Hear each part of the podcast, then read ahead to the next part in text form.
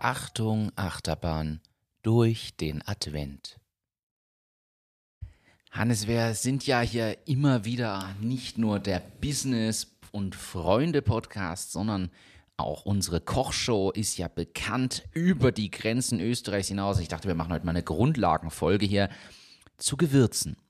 Gewürze sind ein Thema, was wir immer wieder mal ansprechen, aber wir sind in der Weihnachtszeit und da frage ich dich, was verbindest du in der Gewürzwelt tatsächlich mit Weihnachten? Zimt. Richtige Antwort so. Und jetzt ist. Ich habe kurz überlegt, ob es Basilikum ist. aber da, Weihrauch, Myrrhe. Stimmt, passt auch dazu, wobei ich habe noch nie mit Weihrauch und Myrrhe gekocht. Also so gesehen ist das vielleicht mehr für die Duftkerze, das Gewürz dann. Aber man muss klar sagen, dass Zimt einfach das Weihnachtsfeeling schlechthin erzeugt. Viele essen es natürlich auch unterm Jahr, zum Beispiel zu Milchreis oder so, aber generell so Zimtsterne, Lebkuchen haben Zimt drin, Glühwein und, und ähnliche Getränke haben Zimt drin. Es kommt immer so ein bisschen Weihnachtsstimmung auf. Und ich habe mich jetzt gefragt, hast du eine Vermutung, warum Zimt so ein bisschen was Besonderes ist? Und Weihnachten ist ja eine besondere Zeit, wo die Leute sich quasi auch etwas Gutes tun wollen. Hast du eine Vermutung? Ich habe ehrlich gesagt keine Ahnung. Aber ist nicht Zimt was ganz was Spezielles? Ist das nicht so eine Rinde, sogar die, die vom Baum irgendwie runtergekratzt wird und eigentlich ziemlich hochwertig, kommt sicher wieder aus Indien, nehme ich mal an. Also, Wie fast alles irgendwie, was so hochwertig ist und so.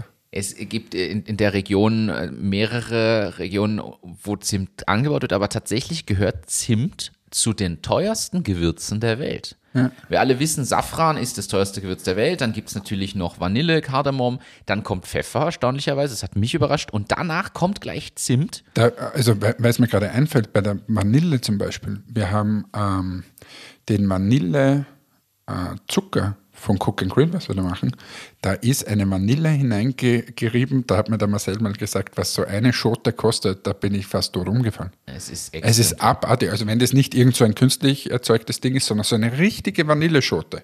Und ich hatte sowas noch nie in meinen Händen, aber ich habe ihn gefragt, ob er mir sowas zeigen kann, habe mal gerochen dran. Das ist ja unfassbar. Also das, das kann man nicht vergleichen mit irgendwas an. Echte Vanille und das dann hineingerieben, boah, unglaublich. Wahnsinn. Es und der ist in dem Vanillezucker übrigens drin. Und bei, auch, bei, auch bei Zimt muss man da unterscheiden. Du hast vollkommen recht. Es gibt da zwei Varianten. Es gibt den chinesischen Zimt. Das ist quasi so der, ich sag jetzt mal günstige. Es ist wie bei, wie bei Elektrotechnik. es gibt da die deutsche Qualitätsware und da gibt es die chinesische Qualitätsware. Der, der echte äh, Zimt wird Ceylon-Zimt genannt und Ceylon ist Sri Lanka. Das heißt, und äh, aus der Region, deshalb ist sehr nah an Indien, ist jetzt nicht so weit weg, muss man sagen, äh, da kommt tatsächlich der echte teure Zimt her, wo auch diese äh, getrocknete Rinde von den Bäumen dran ist, wie du es richtig gesagt hast. Das ist ja die Rinde und die rollt sich ja dann so, deshalb entstehen diese Art Zimtstangen, diese eingerollten Dinger. Und ist eines der ältesten Gewürze der Welt auch. Und das denke denk ich, da ist sicher ein spannender Faktor. Wir haben ja hier einfach auch einfach mal einen Bildungsauftrag.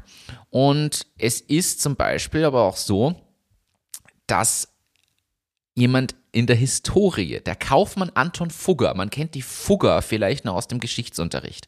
Also alle deutschen HörerInnen hatten das sicher mal in dem sehr langweiligen Geschichtsunterricht. Da gab es mal die Fugger im 16. Jahrhundert. Und die haben zum Beispiel die Schuldscheine von Karl V., also dem damaligen Kaiser, in einem Feuer aus Zimtstangen verbrannt, um zu demonstrieren, wie reich sie sind. Aber das wäre geil, wenn jetzt so der Gangster-Rapper auf einmal hergeht und diese Zimtstange verbrennt statt Geld. Ja, und dann rappt er so. Aber so, so meine Schuldscheine Ich brenne den Zimt weg. ja, das wird unterschätzt.